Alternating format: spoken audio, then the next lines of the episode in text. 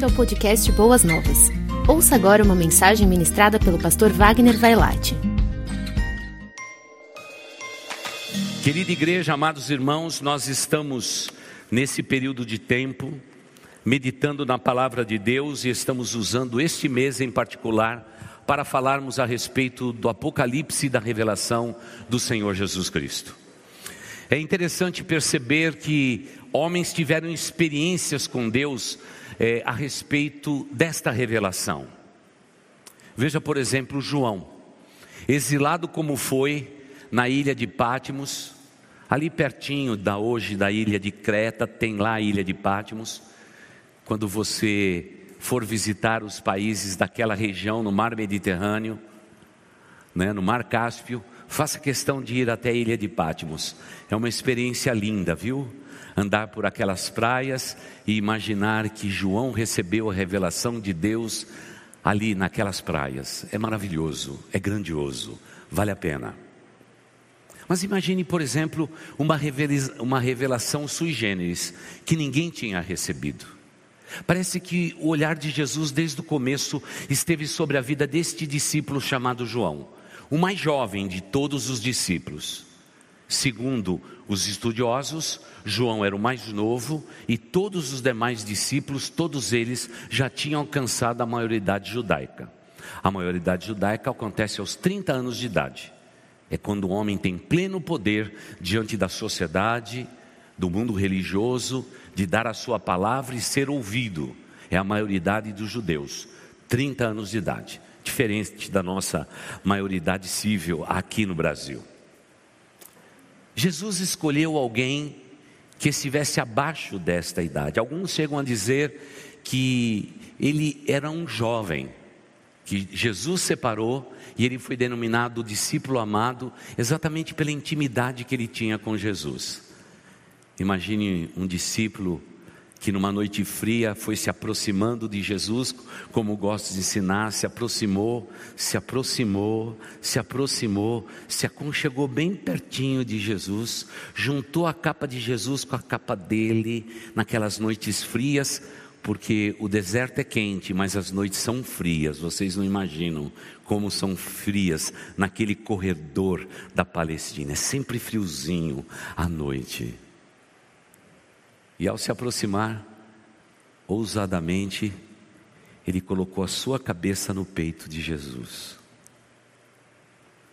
Jesus não disse, vai para lá, João.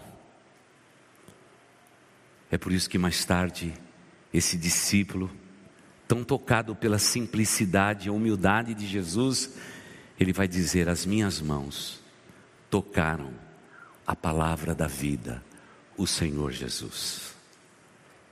É para esse discípulo que Deus vai abrir uma janela incrível e arrebatá-lo até os céus, para que ele pudesse contemplar exatamente tudo que em breve há de acontecer. Tudo que em breve há de acontecer. Eu vou pedir para o pessoal da mídia colocar para nós é, aquele quadro cronológico do Apocalipse, tá bom? E pode ir colocando, e a hora que estiver pronto e aparecer aqui, nós vamos dar uma olhadinha naquele quadro ali. É um dos recursos que você tem no aplicativo da nossa igreja. Você pode acompanhar pelo aplicativo, é só clicar ali. O recurso é o quadro cronológico do Apocalipse. Enquanto eles se preparam ali, então eu vou dizer o seguinte: a igreja agora olha para o futuro, na linha do tempo, Aquela mesma que o pastor tem afirmado que é um fio de ouro que sai lá do Éden e vai até a eternidade. O nome dessa linha de ouro é Jesus Cristo. Por isso que com a Bíblia aberta, nós podemos passear por todas as partes da Bíblia e contemplar claramente a manifestação de Jesus Cristo em vários pontos das Escrituras. Se você quiser imprimir isto, entra lá no site da igreja, tá bom? Na parte de downloads, na parte de multimídia, você tem um quadro cronológico. Imprima, coloca no meio da sua Bíblia. Sempre que você vier para a igreja e alguém mencionar Apocalipse, você dá uma olhada. Em poucos anos, você vai saber de maneira sucinta esse quadro cronológico do Apocalipse. É muito gostoso de estudar. João viu tudo o que viu e agora João também parte, ele foi sacrificado por amor a Jesus, mas deixou os seus escritos.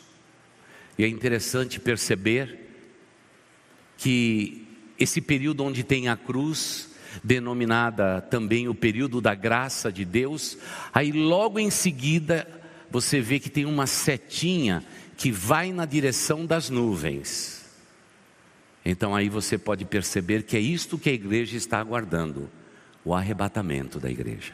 Esse é o próximo capítulo. O dia e a hora nós não sabemos. Por isso temos que ser vigilantes. Porque o que vai acontecer agora é o arrebatamento. E é interessante que a respeito do arrebatamento, Paulo fez questão de escrever a uma igreja e dizer que eles deveriam estar atentos a respeito dos últimos acontecimentos, aqueles que aconteceriam no final da história. E como você pode perceber, lá está o tribunal de Cristo, onde seremos agalardoados, está lá na nuvem, tá? Para quem não consegue enxergar de longe, né? E temos ali também as bodas do Cordeiro. Então, são fatos sucessivos: arrebatamento, receberemos um corpo de glória, a mente de Cristo, e já adiantaremos. Pode baixar um pouquinho, só para a gente ver o azulzinho lá, da nuvem, isso, a nuvem ali. Então nós teremos aqueles dois episódios. Quando a igreja for retirada da terra, quando ela for retirada da terra, o anticristo domina o mundo, traz resposta a todas as guerras. Lá de Jerusalém, vai fazer a capital mundial de toda a fé que existe sobre a face da terra, apaziguando todas as nações. Ele será um grande líder, robusto, forte. A Bíblia declara que ele é o anticristo, ele não é o Cristo. Mas como vocês podem perceber ali, debaixo das nuvenzinhas ali, há três e meio anos, três e meio anos, então a primeira parte é chamada de, é, de tribulação, e os três últimos anos de grande tribulação. Há uma terminologia diferente. Então, é nesse período de tempo da grande tribulação que você vê todos os textos de Isaías, Jeremias, Daniel, Mateus, Jesus falando disto. Então, nos dá instrução a respeito disso. Mas eu estou mostrando isso porque aí só depois você vê a seta descendo. Vocês estão vendo a seta descendo? Essa é a segunda vinda de Jesus é aí que todo olho verá. No arrebatamento não vai ter tempo de ver nada. Na segunda vinda, sim. Ele virá com os santos para julgar todas as nações. Aí todo olho verá. Então lembre-se: todo cristão tem que entender: existe um arrebatamento e existe a segunda vinda. No arrebatamento, nós vamos encontrar com Jesus nos ares. Na segunda vinda, nós desceremos com Cristo para julgar as nações. E aí se segue no caminho da segunda vinda, naquele L, então segue-se a chamada Batalha do Armagedon. E na quarta-feira nós vamos mostrar para vocês um mapa igual esse ampliado, onde que você também vai ser um recurso que você vai ter no aplicativo. Então, por favor, baixe o aplicativo, porque você vai ter tudo isso nas suas mãos, tá? Então é muito valioso isso tudo. Pastor, por que, que eu tenho que entender do Apocalipse? Nós temos que entender para o Apocalipse porque provavelmente sejamos a última geração ao lado dos nossos filhos e netos. O mundo vai terminar. A história da igreja, ela vai ser concluída. Isso não deve causar medo ou terror. Eu me lembro, muitos anos atrás, ensinando o Apocalipse numa favela, numa comunidade ali na vila Santa Catarina, é, na, naquela região, lá na zona sul de São Paulo. E eu coloquei o mapa do Apocalipse, esse mesmo que era, não era tão bonito assim, era mais feito à mão. E eu me lembro que um menino chegou para mim e disse assim: Pastor, eu estou com medo. Eu estou com medo de tudo isso que vai acontecer. Você pode me levar para casa? E aquele menino de 7, 8 anos de idade, eu disse: Claro, me dá tua mão aqui e nós vamos para casa. E aí, eu peguei na mão e falei: Você está se sentindo melhor? Ele disse: Tô, pastor, estou me sentindo muito melhor. Só de segurar na sua mão grande, eu já estou mais tranquilo. Eu falei: E se eu falasse para você que tudo o que o pastor falou vai acontecer, mas que isso existe para que você não tenha medo no seu coração? Você crê em Jesus? Ele disse: Creio. Você já entregou o teu coração e a tua vida a Jesus? Já, pastor, já entreguei. Já entreguei. E não vejo a hora de ser batizado. E pastor, eu, um dia eu vou te ajudar, eu vou pregar o evangelho. Eu falei, então, olha, se você vai ser um pastor, você não pode ter medo. Agora, como você sentiu quando eu dei a mão para você e disse para você não tenha medo? Ele falou, me senti bem. Eu falei, deixa eu explicar para você a história do Apocalipse. Um dia, Jesus separou um homem para ver todas as coisas que eu tenho ensinado a vocês. Mas ele fez isso não para que tenhamos medo, mas para que tenhamos alegria. Porque quando você não puder andar, Deus vai te pegar no colo. Quando você sente medo, Deus vai te pegar no colo e te abraçar bem apertado para que você não sinta medo, porque o medo não vem de Deus. Por isso que na Bíblia, 365 vezes está escrito: não temas, uma para cada dia do ano. E ele, esperto que só ele, não é? Ele disse para mim assim: Hoje eu já agarrei essa palavra, não tenha medo. Você está se sentindo melhor? Está. E eu me lembro que quando cheguei na casa, contei para os pais: olha, estamos falando do Apocalipse e etc. Ele sentiu medo, mas no caminho ele se recuperou. Irmãos, eu nunca vou me esquecer.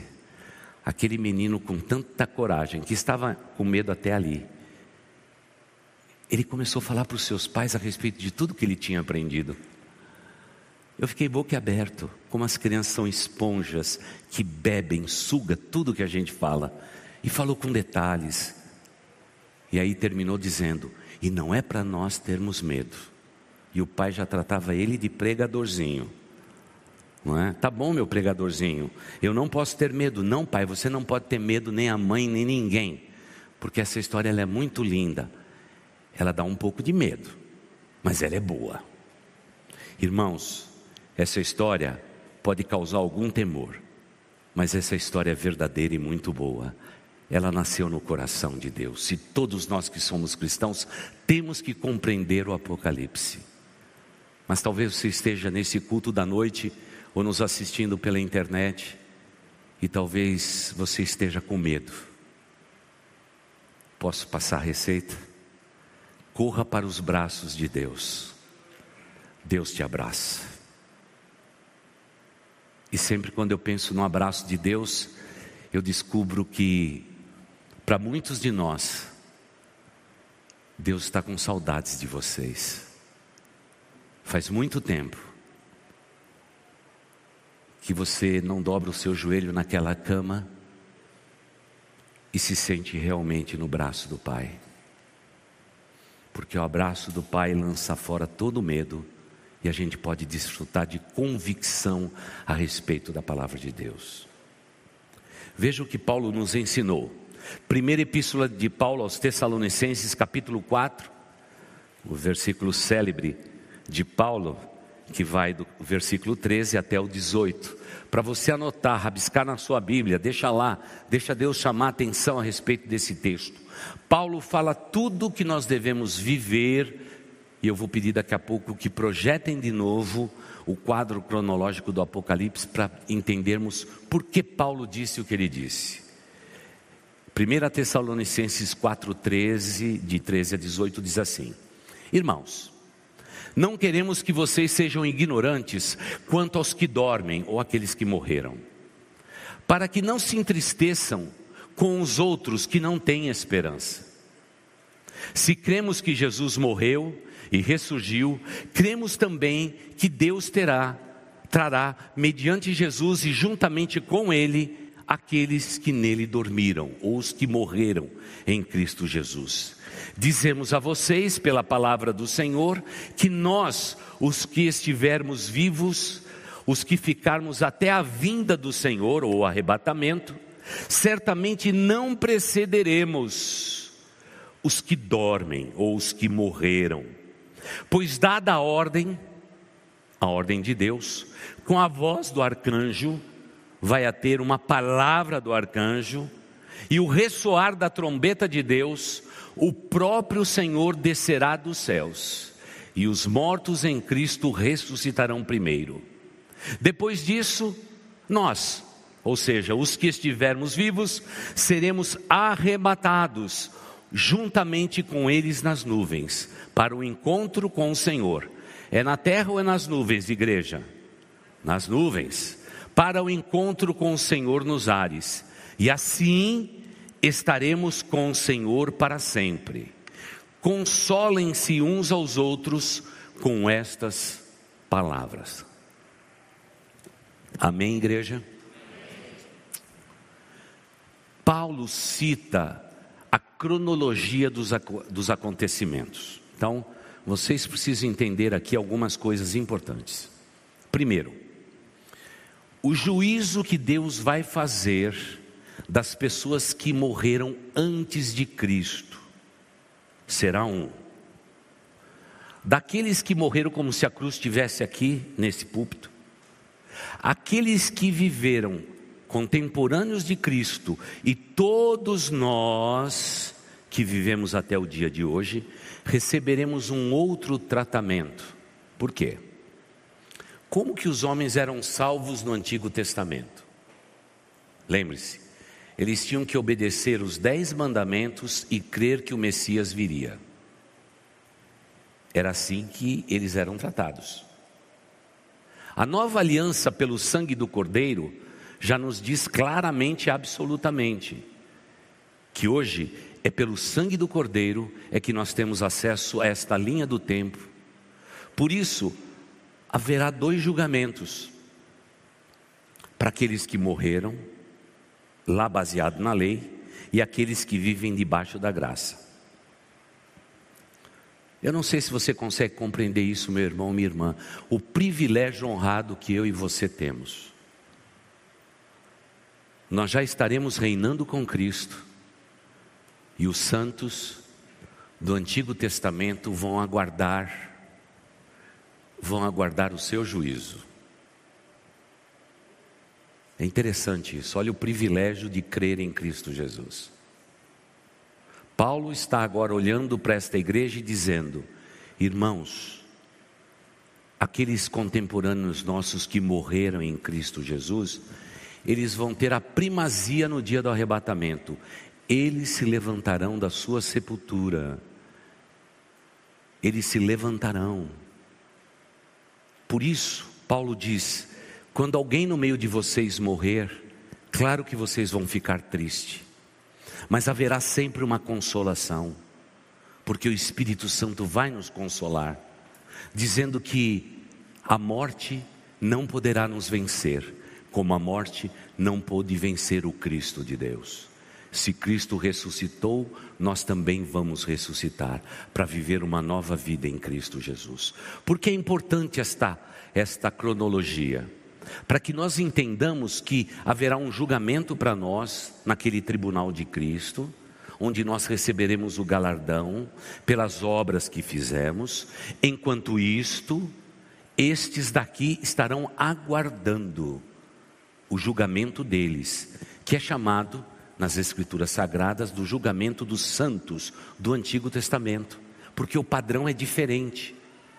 Porque Deus é justo, Ele é sentado no seu trono, Ele vai exercer a sua justiça, mas o padrão de julgar este era obediência à lei e esperança que um dia o Messias viria e ele seria o completo e o perfeito Salvador.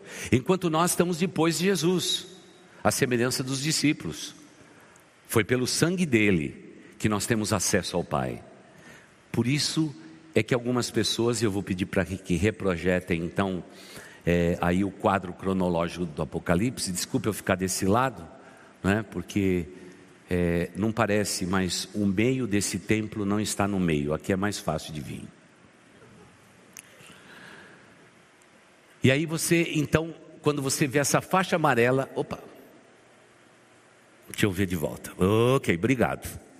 onde está escrito Nova Jerusalém, etc. e tudo mais, você vai descendo ali, não é?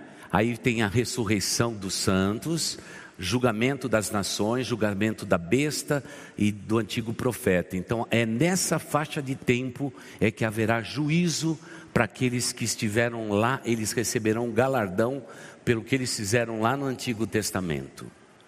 Por isso, Paulo está colocando a cronologia do, do, do arrebatamento. Ele diz o seguinte: no dia do arrebatamento, naquele dia, e como dissemos hoje cedo, se acontecesse agora, nesse horário, 19 horas e 32 minutos, essas três moças bonitas que estão aqui, ia ficar os seus óculos, os seus relógios, o sapato tão bonito que vocês vestem. Por isso, irmãs, o sapato vai ficar.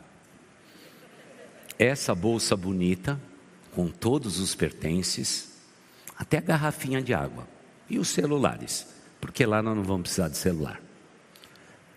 No momento do arrebatamento, ficaria um montinho de roupa branca e preta, uma sucessiva à outra, e nós subiríamos. É o que vai acontecer com o mundo.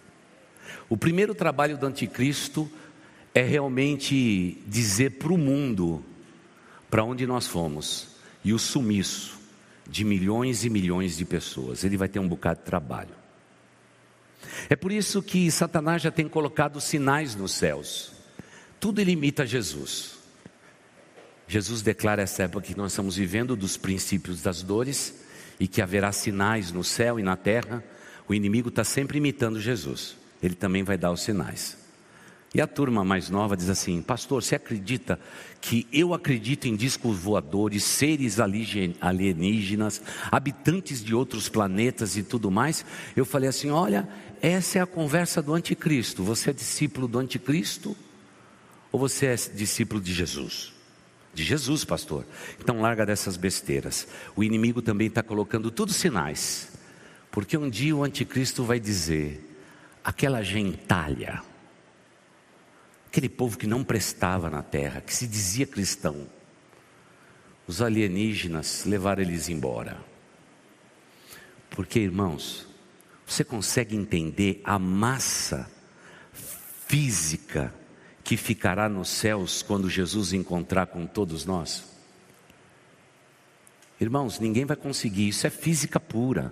Onde houver energia e luz, haverá um foco nos ares, naquela região celeste que Jesus Cristo marcou encontro conosco.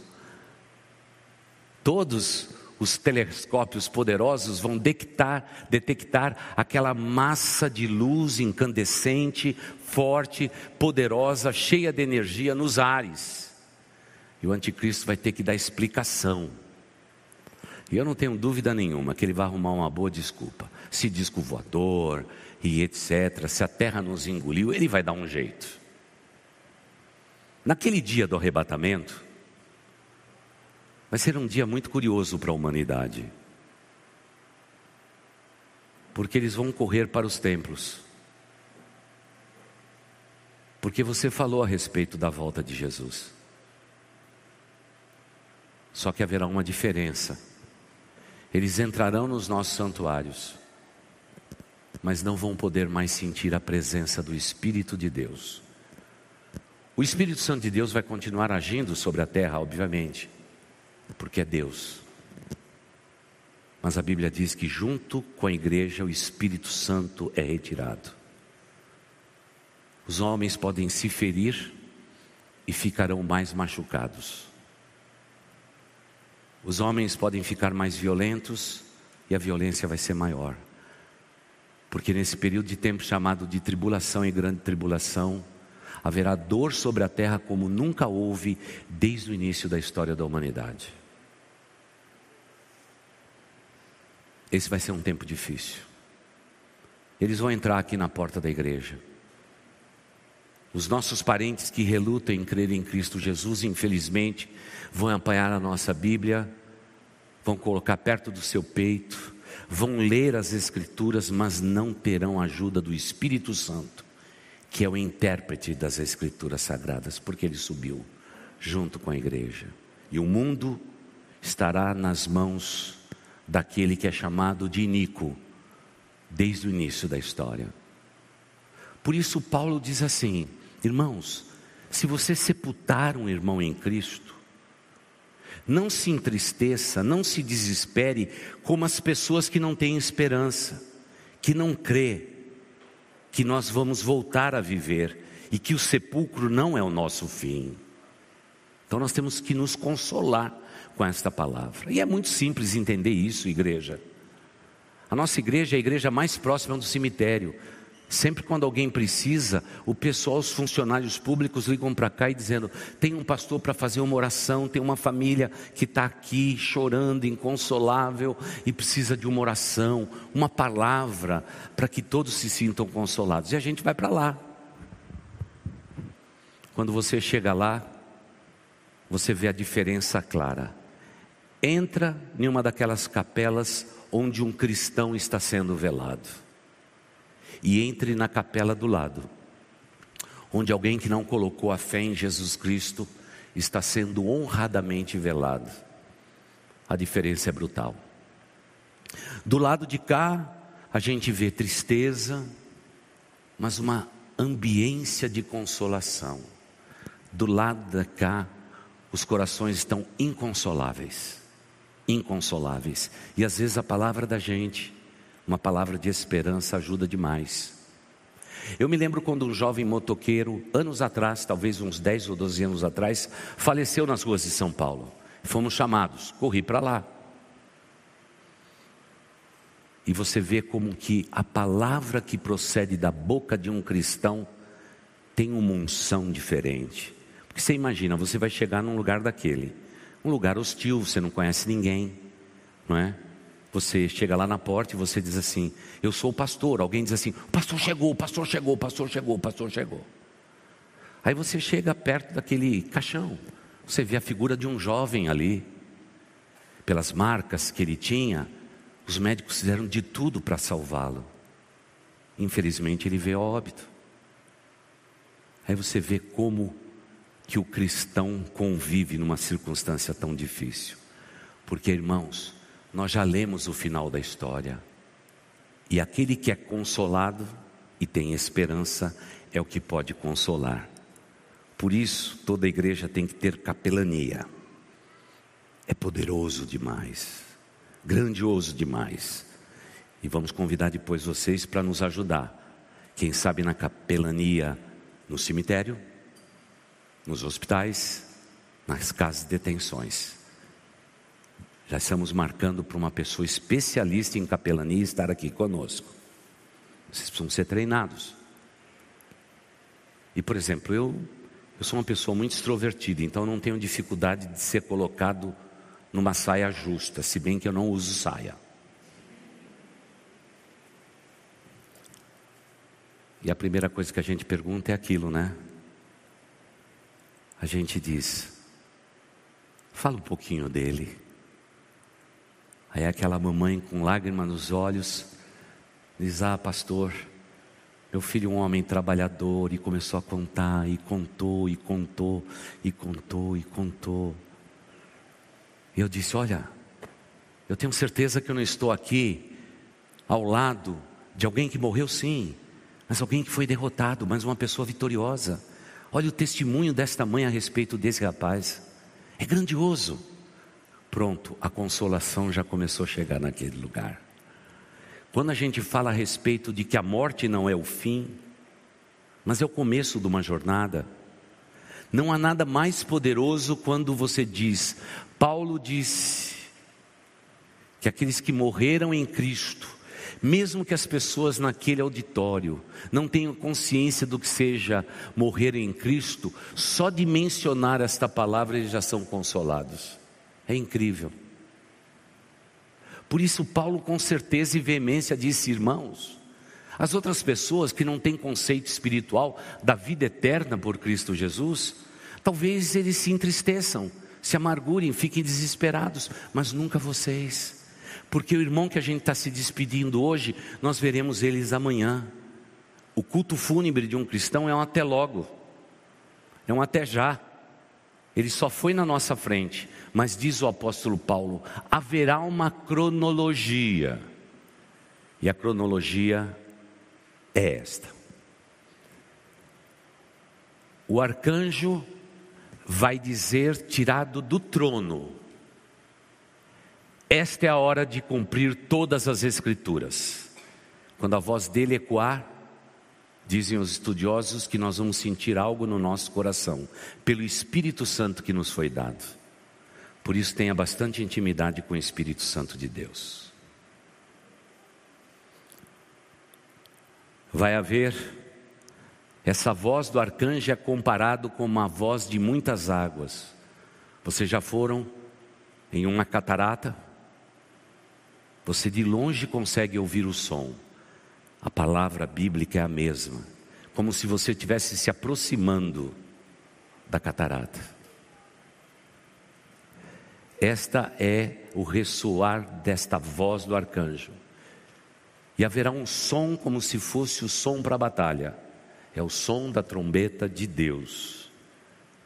E diz assim: O próprio Senhor Jesus descerá dos céus e os mortos em Cristo, os que morreram em Cristo, da cruz para frente, estes ressuscitarão primeiro.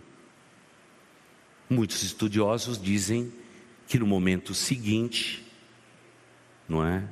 Ressuscitarão, não é? Os mortos do Antigo Testamento. Mas quando a gente olha para o Apocalipse, parece que há um, um espaço, um hiato de tempo mas a gente vai estudar isso com mais detalhes. Logo em seguida, diz que os que morreram em Cristo ressuscitarão primeiro. Então, essa é a ordem que Deus estabeleceu. É uma honra que Deus está dando a quem viveu a vida e tombou no campo de batalha como um verdadeiro soldado, que amando a Jesus Cristo, tombou no campo de batalha. E depois diz o seguinte: e aí, juntamente com eles, a ideia aqui é de milésimos de segundo até, aqueles que estiverem vivos naquele momento. Nessa semana, muitas pessoas escreveram para mim dizendo: Pastor, eu, eu não quero morrer, não, eu quero estar vivo para a volta de Jesus. Eu disse: Olha, o dia, a hora eu não sei, vamos vivendo, vamos testemunhando. Vamos lendo as Escrituras, vamos servindo a Deus na igreja e deixa essa questão com o próprio Deus. E o apóstolo Paulo então diz o seguinte: consolem-se com estas palavras, ou seja, essa é uma palavra de consolação, mas ele nos diz um pouco a respeito dos céus. E é muito importante que a gente saiba isso, porque na caminhada que nós temos na nossa vida, nós temos que entender várias coisas que precisam ficar bem claras no nosso coração. Todo cristão tem que dizer a cada dia a Jesus: Senhor, vive esse dia, estou orando pedindo a tua proteção. Se este é o dia da tua volta, eu estou pronto para subir. Maranata, ora vem, Senhor Jesus. Porque a ideia que nos dá os versículos 13 e 14. Esse ora vem, Jesus, significa no versículo 15, como lemos, que esse é um compromisso de nós seguirmos a Cristo Jesus. A nossa fé tem que ser sempre firmada em Cristo Jesus. Precisamos ler muito a Bíblia, precisamos entender os aspectos da Bíblia, precisamos ouvir mensagens, precisamos inspirar o nosso coração. E hoje, através da internet, nós temos todas estas possibilidades. E nunca nos esqueçamos que, se nesse período de pandemia você perdeu alguém amado, que seu coração esteja consolado, porque eles terão um privilégio de estar em primeiro lugar na presença de Deus. Que privilégio enorme e maravilhoso que todos eles vão desfrutar. Estar na presença do Pai. Hoje, o apóstolo Paulo diz que eles estão dormindo. Mas, pastor, se a gente for somar, por exemplo, os apóstolos de Cristo, eles morreram, foram decapitados, foram crucificados de cabeça para baixo, rasgado ao meio, flecha transpassar o seu coração, eles estão dormindo há muito tempo. É, é, a questão aqui que Paulo está abordando não é a questão do tempo terreno nosso, não é esse, esse cronos. Há três maneiras de você medir o, o, o tempo na Bíblia. E os dois mais comuns são estes: o Cronos, que é o tic-tac do tempo, e tem o Kairos, que é o tempo de Deus, onde um dia, não é? Uma hora não tem o mesmo significado que nós temos nos dias atuais. Então nós temos que entender que aqueles que dormiram já estão com os olhos fechados. Quando abrirem os olhos é arrebatamento. Quanto tempo vai durar? É uma fraçãozinha de tempo. Por isso, não se preocupe com quem já descansou no Senhor. Fique tranquilo. Eles estão aguardando os acontecimentos. Eles irão na nossa frente. E logo depois, nós, os que estivermos vivos, seremos arrebatados. Você pode imaginar quantos cristãos Deus tem hoje sobre a face da terra? Milhões e milhões deles.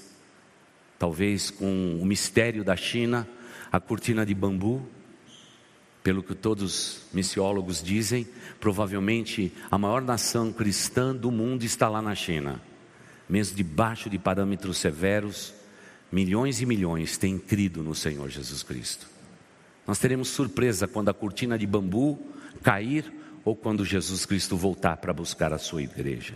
Parece que esse ora vem, Senhor Jesus, será tão vívido na vida daqueles que morreram que eles receberão esse prêmio tão lindo de estar na presença de Jesus instantaneamente na nossa frente. Mas esse hora vem, Senhor Jesus, no verso 17, diz a respeito do arrebatamento. Então nós temos que mais do que nunca estudar sobre o tema, aprender sobre o tema, porque ele é muito precioso para nós. Se você entender que tem alguém na terra que entenda tudo do Apocalipse, esqueça. Ninguém consegue estudar e compreender o Apocalipse de maneira completa. Cada descoberta arqueológica há uma mudança na maneira de pensar e ler o Apocalipse. É interessante. É interessante perceber é, também que cada movimento mundial de nações contra nações, você vai perceber claramente que há mudança de pensamento. O, o livro do Apocalipse é um livro que não é estático. Ele é extremamente dinâmico. Mas seja como for, temos recebido provas claras de que tudo está se cumprindo no propósito do nosso Deus e no tempo dele e no calendário dele, do nosso próprio Deus. Veja só, quando eu preguei a primeira vez aqui sobre Apocalipse, há 28 anos atrás quase, um dos irmãos mais antigos desta igreja, ele chegou e disse para mim assim: Pastor, eu não acredito nas duas testemunhas que você acredita. Porque eu dizia para ele que eu creio que as duas testemunhas são aqueles dois que não experimentaram da morte. Eles virão como duas testemunhas e vão morrer e vão ser degolados em Jerusalém. E ele disse: Eu não creio nisso. E aí eu falei a respeito de Gog e Magog essas nações do norte que virão para a batalha do Armagedon. E naquele momento eu disse: Olha, um dia eu posso fazer um estudo ampliado de como os filhos, não é? Lá do Antigo Testamento eles se multiplicarem em nações. Mas para isso a gente tem que ter bastante tempo, tem que marcar um sábado para a gente entender como todas as nações do mundo se multiplicaram e de onde vem a palavra Gog e Magog. Quando você estuda esse texto, você descobre que Rússia e China têm tudo a ver com isso, mas isso é um assunto para outra vez. Mas você imagina eu dizendo para uma igreja de russo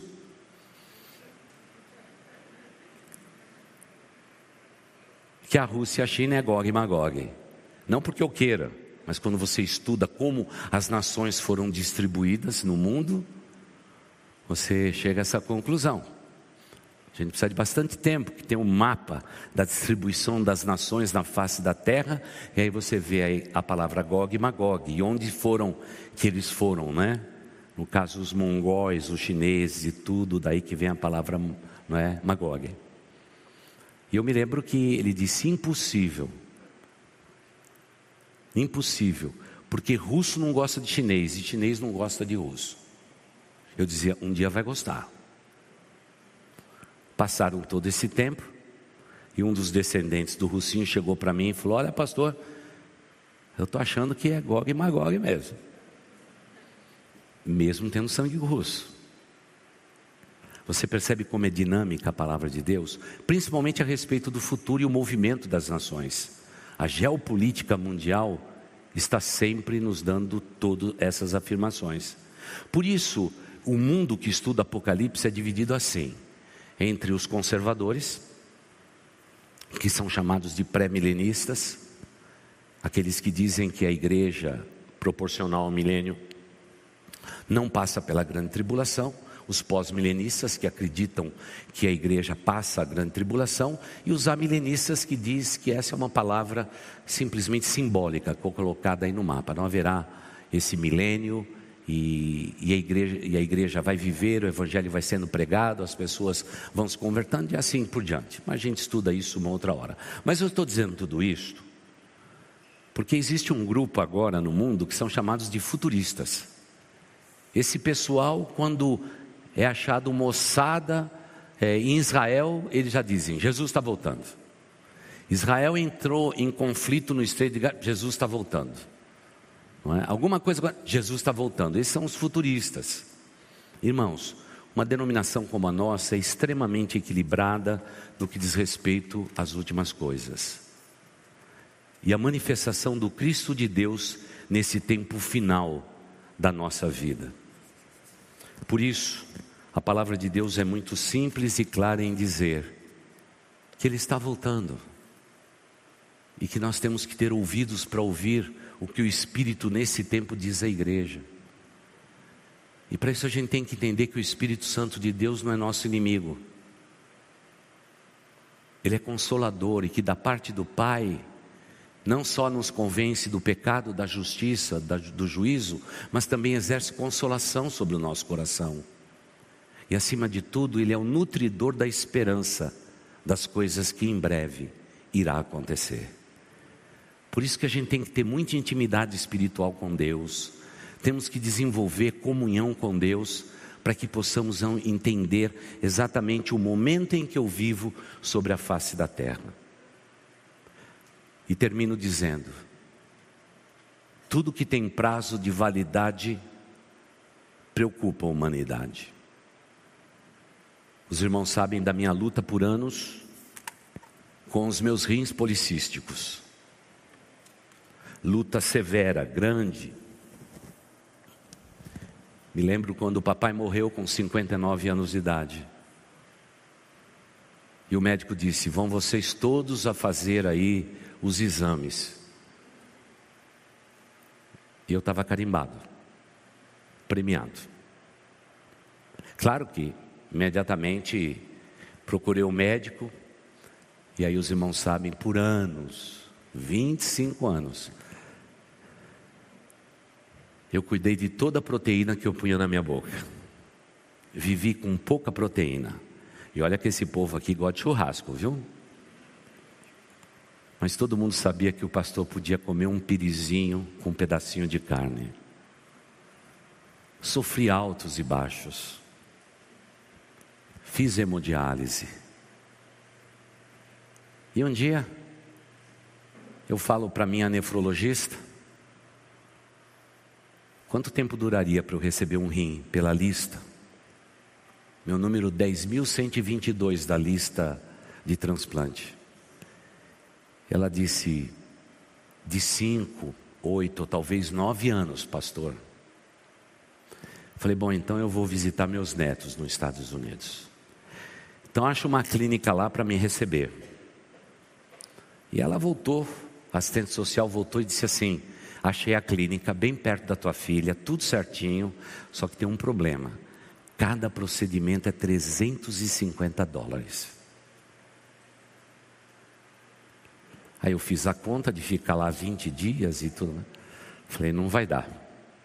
Voltei para casa e já comprei a passagem, mandei meu povo todo vir para cá.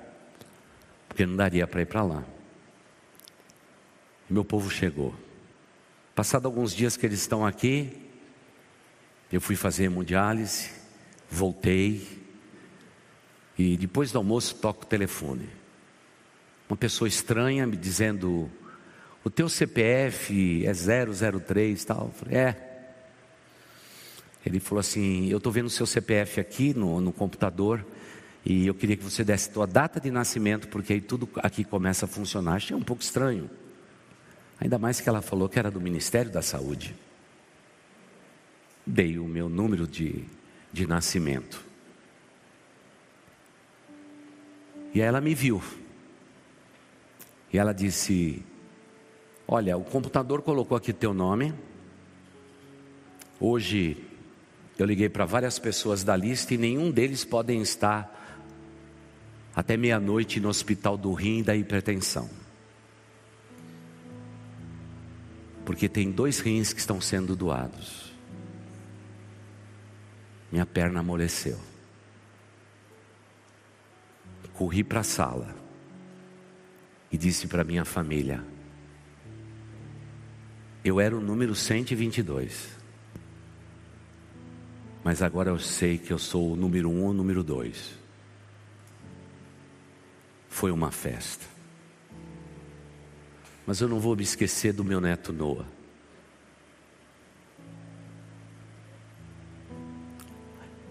Ele se ajoelhou, ergueu as mãos aos céus e disse: Deus é bom. Deus é bom. Deus é bom.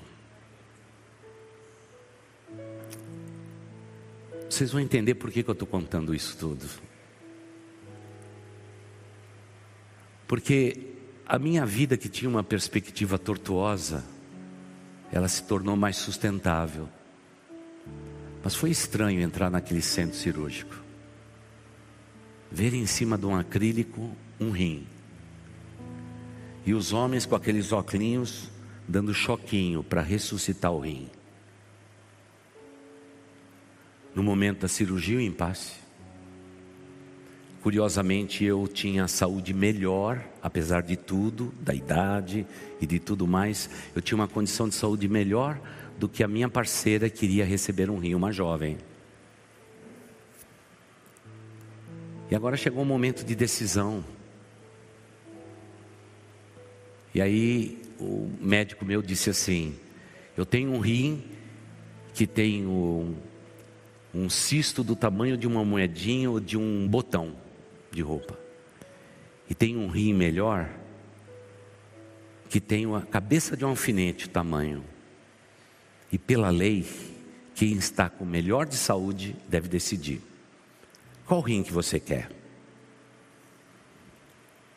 Irmãos, eu pensei aqui na minha cabeça. A moça do meu lado, 29 anos de idade. E, e sabe o que passou na minha mente? Jesus já está voltando. Eu disse, doutor, pode dar o rim melhor para ela. Sério? A escolha é sua. É a lei que diz isso. Pode dar o rim melhor para ela. Eu vi um choro por parte daquela moça porque a escolha era minha. Mas sabe o que passou na minha mente naquele instante? Jesus está voltando. Eu já vivi, criei a minha família, e essa moça tem uma caminhada ainda pela frente. E em segundo lugar, primeiro eu pensei na volta de Jesus, em segundo lugar eu disse: quem sabe com esse testemunho e com a oração que eu vou fazer em seguida, ela seja minha companheira, nós não só de rins, mas também da vida eterna. Mas eu fico imaginando quantos cristãos estivessem na mesma condição que a minha, sem nenhuma perspectiva do Apocalipse, sem saber do arrebatamento, sem ter convicção em, em unidade com o Espírito Santo de Deus, talvez reagisse de outro modo de maneira egoísta. E eu agradeço mesmo a Deus, porque naquele dia o Apocalipse foi para mim uma referência. Foi uma referência. E o meu cuidado com a pessoa que estava ao lado. Sabe o que aconteceu naquele centro cirúrgico? Parece que a unção de Deus desceu naquele lugar, como se Deus estivesse aprovando tudo aquilo. Médicos, enfermeiros com lágrimas nos olhos. E eu disse: Eu só quero fazer uma oração e depois vocês me apagam, porque só de ver o rim ali eu já estou passando mal. Eu fiz aquela oração, recebi aquela máscara generosa do sono, apaguei, e com que alegria, quando eu acordei naquele pós-cirúrgico, naquele centro pós-cirúrgico, pus a mão no lugar da cirurgia porque eu sou privilegiado. Ao invés de ter dois rins, eu tenho três. Dois bem fraquinho aqui atrás. Os que me acompanharam a vida inteira. E agora aqui do lado, eu me sinto um canguru. Por isso, se você vê minha barriga, não zombe dela. Tem um pouquinho de rim aí também. Mas irmãos, o mais importante de tudo é que quando a minha fé foi testada, o Apocalipse e a possibilidade de alguém conhecer a Jesus Cristo norteou minha decisão. Esse rim tem prazo de validade, e com isso concluo. Quando você recebe um rim de um cadáver, a duração dele dentro do seu corpo é menor. Se você recebesse de alguém vivo, é mais longa a possibilidade. Os médicos que estão aí sabem do que eu estou falando. Melhor do que eu, é claro, né? Então eu fico imaginando o seguinte: da mesma forma que meu rim tem um prazo de validade, essa igreja também tem um prazo de validade. Jesus está voltando. Jesus está voltando.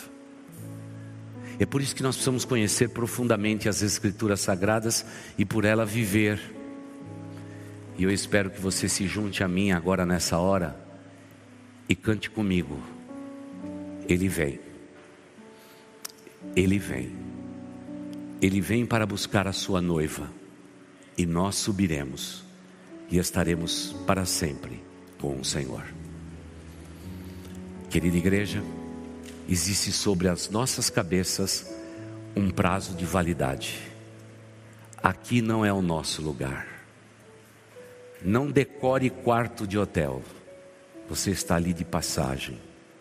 Eu e você somos peregrinos sobre a face da terra, simplesmente porque as escrituras diz que ele vem. E eu pergunto, que tipo de cristãos deveríamos ser, vivendo os últimos capítulos da história da humanidade. Deus quer te usar, afinal, tudo aquilo que tem prazo de validade, Deus vai executar a sua agenda. Não esteja tão preocupado com a agenda das nações, com a agenda desse mundo. Lembre-se que há uma agenda celeste e dia destes, nós ouviremos o som da trombeta, nos chamando para a batalha final, mas me permita dizer, para a vitória final. Ele vem, igreja, ele vem. Você ouviu o podcast Boas Novas? Não se esqueça de seguir nosso canal para ouvir mais mensagens que edificarão a sua vida.